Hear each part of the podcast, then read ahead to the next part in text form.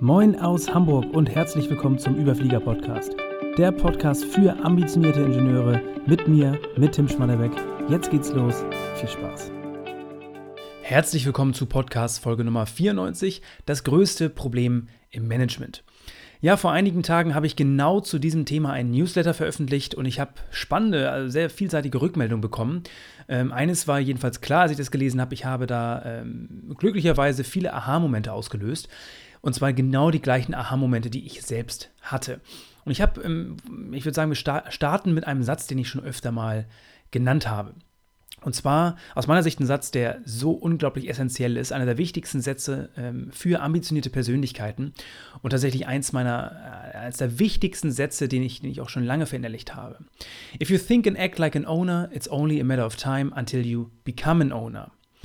Ich möchte dir in dieser Folge näher bringen, was es genau mit diesem Satz auf sich hat, warum der so bedeutend ist und warum du damit das größte Problem im Management löst.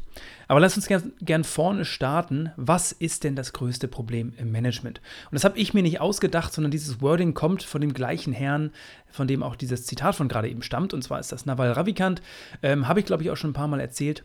Von dem Herrn, unglaublich inspirierende Persönlichkeit, ein äh, Startup-Investor ist in ganz, ganz vielen erfolgreichen Unternehmen vertreten als, als äh, Anteilseigner und hat unglaublich spannende und vielseitige Erfahrungen und, und, viel zu erzählen und unter anderem eben auch das.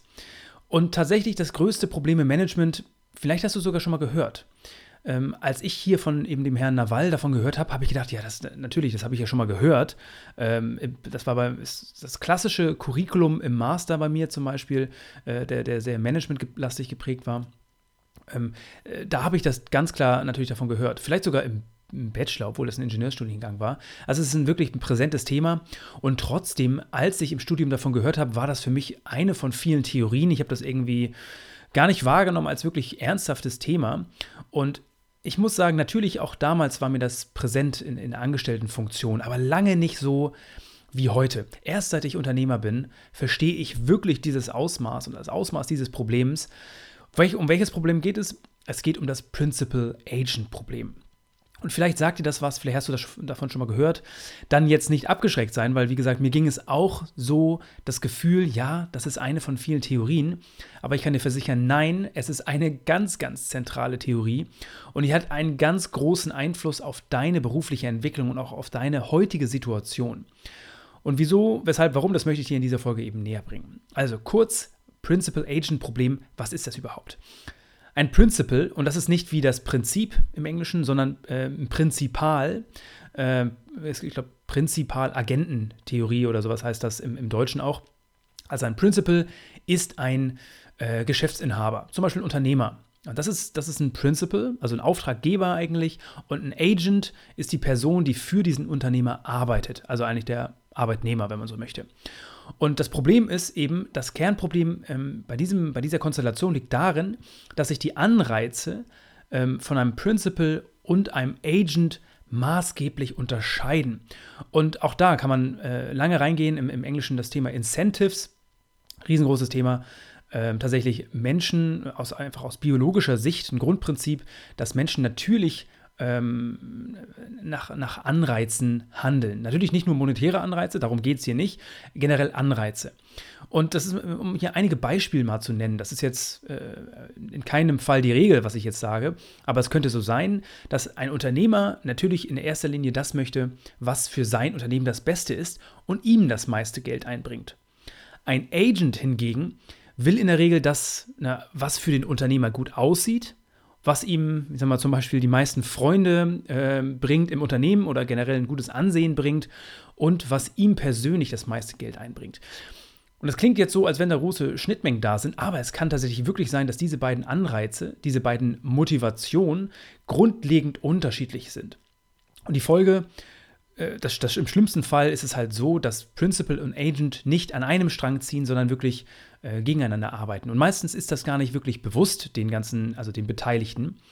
Äh, aber eins ist klar, wenn dieses Problem nicht gelöst ist, also das heißt, wenn Principal und Agent, Arbeitgeber und Arbeitnehmer grundsätzlich nicht an einem Strang ziehen, dann sind das definitiv keine guten Voraussetzungen für den Aufbau eines erstklassigen Unternehmens. Das ist absolute Grundvoraussetzung. Und daraus ergeben sich jetzt natürlich zwei verschiedene Perspektiven. Zuallererst ist dieses Principal-Agent-Problem, und deswegen ist es mir so bewusst, seit ich Unternehmer bin, ähm, ist das ein Problem des Unternehmers.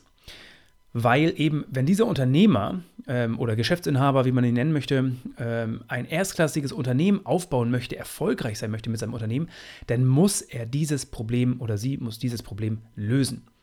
Es ist also die wichtigste Aufgabe des Principals, die Anreize der Agents zu verstehen, zu gestalten und eine Win-Win-Situation zu schaffen. Charlie Munger, tatsächlich, vielleicht kennst du ihn, der Partner von Warren Buffett, der sagt, also und die beiden, Warren Buffett und Charlie Munger, sind also Experten in genau diesem Thema. Die denken den ganzen Tag ähm, in ganz, ganz vielen, also wenn sie in Unternehmen investieren, ist einer der wichtigsten Faktoren ähm, als Investmentkriterium, wie arbeitet, wie denkt das Management des Unternehmens. Und äh, wenn Sie ein Unternehmen kaufen, dann dreht sich alles um die Frage, wie müssen wir, wie sollen wir die Anreize richtig schaffen und auslegen, damit die ja, Geschäftsführer dieses Unternehmens zum Beispiel ähm, am gleichen Strang ziehen, die gleichen Interessen verfolgen, wie wir sie haben. Und ein Satz von Charlie Munger ähm, lautet: Never ever think about something else when you uh, should be thinking about the power of incentives. Also er betont das immer wieder. Aus Unternehmersicht ist einer der wichtigsten Themen, wirklich sich Gedanken zu machen über die Anreize, Anreizsysteme, Incentives. Und vielleicht kennst du das natürlich, wenn du irgendwelche Bonussysteme hast, kannst du mal selbst bewerten aus deiner, aus deiner Perspektive, wie gut die jetzt wirklich gelungen sind. Tatsächlich ist es aus meiner Sicht auch so, dass viele dieser Anreizsysteme jetzt nicht die perfekte Lösung sind und es dann noch deutlich mehr eine deutliche Upside gibt, ein Potenzial, das Ganze zu verbessern. Ähm, aber wichtig zu verstehen ist, für Unternehmer ist dieses Thema ein schwerwiegendes Problem und es ist wirklich ganz, ganz wichtig, dieses Problem zu lösen. Für ambitionierte Persönlichkeiten und Mitarbeiter hingegen, also für Agents, ist das Ganze auch irgendwie ein Problem, aber es ist vielmehr eine Chance. Und da kommen wir gleich auch zurück zu dem Eingangssatz, den ich genannt habe und äh, warum dieses Thema für dich so unglaublich relevant ist, weil da drin äh, steckt eine unglaublich große Chance für dich persönlich. Voraussetzung, du setzt, äh, du, du, hast ambitionierte Ziele und du hast generell ähm, ja, Lust, beruflich etwas zu bewegen und auch Verantwortung zu übernehmen.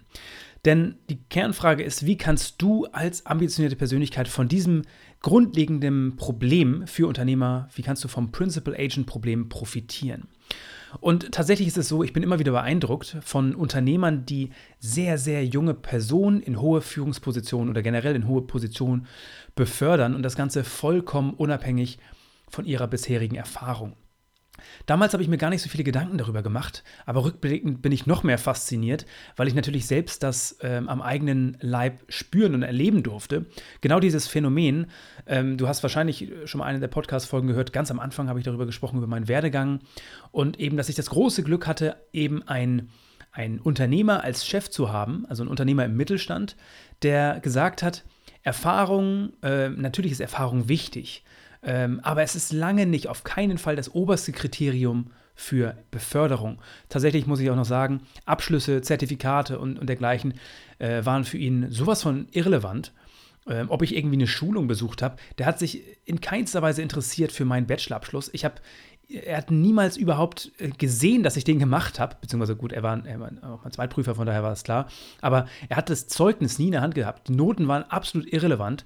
Äh, das Einzige, was wirklich zählte, war, ob ich so denke und handle wie ein Principal. Also inwieweit ich wirklich äh, mit ihm aligned bin, ob wir am gleichen Strang ziehen. Und äh, ich kann sagen, viele erstklassige Unternehmer, ich habe eine ganze Reihe kennengelernt, denken genau so.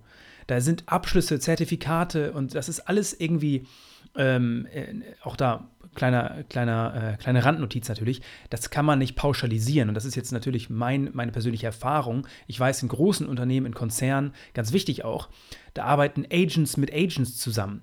Weil du ja natürlich nicht direkt irgendwie mit dem Principal und auch nicht jeder Agent, ne, also ich sag mal jetzt, jede Führungskraft denkt unbedingt wie ein Principal.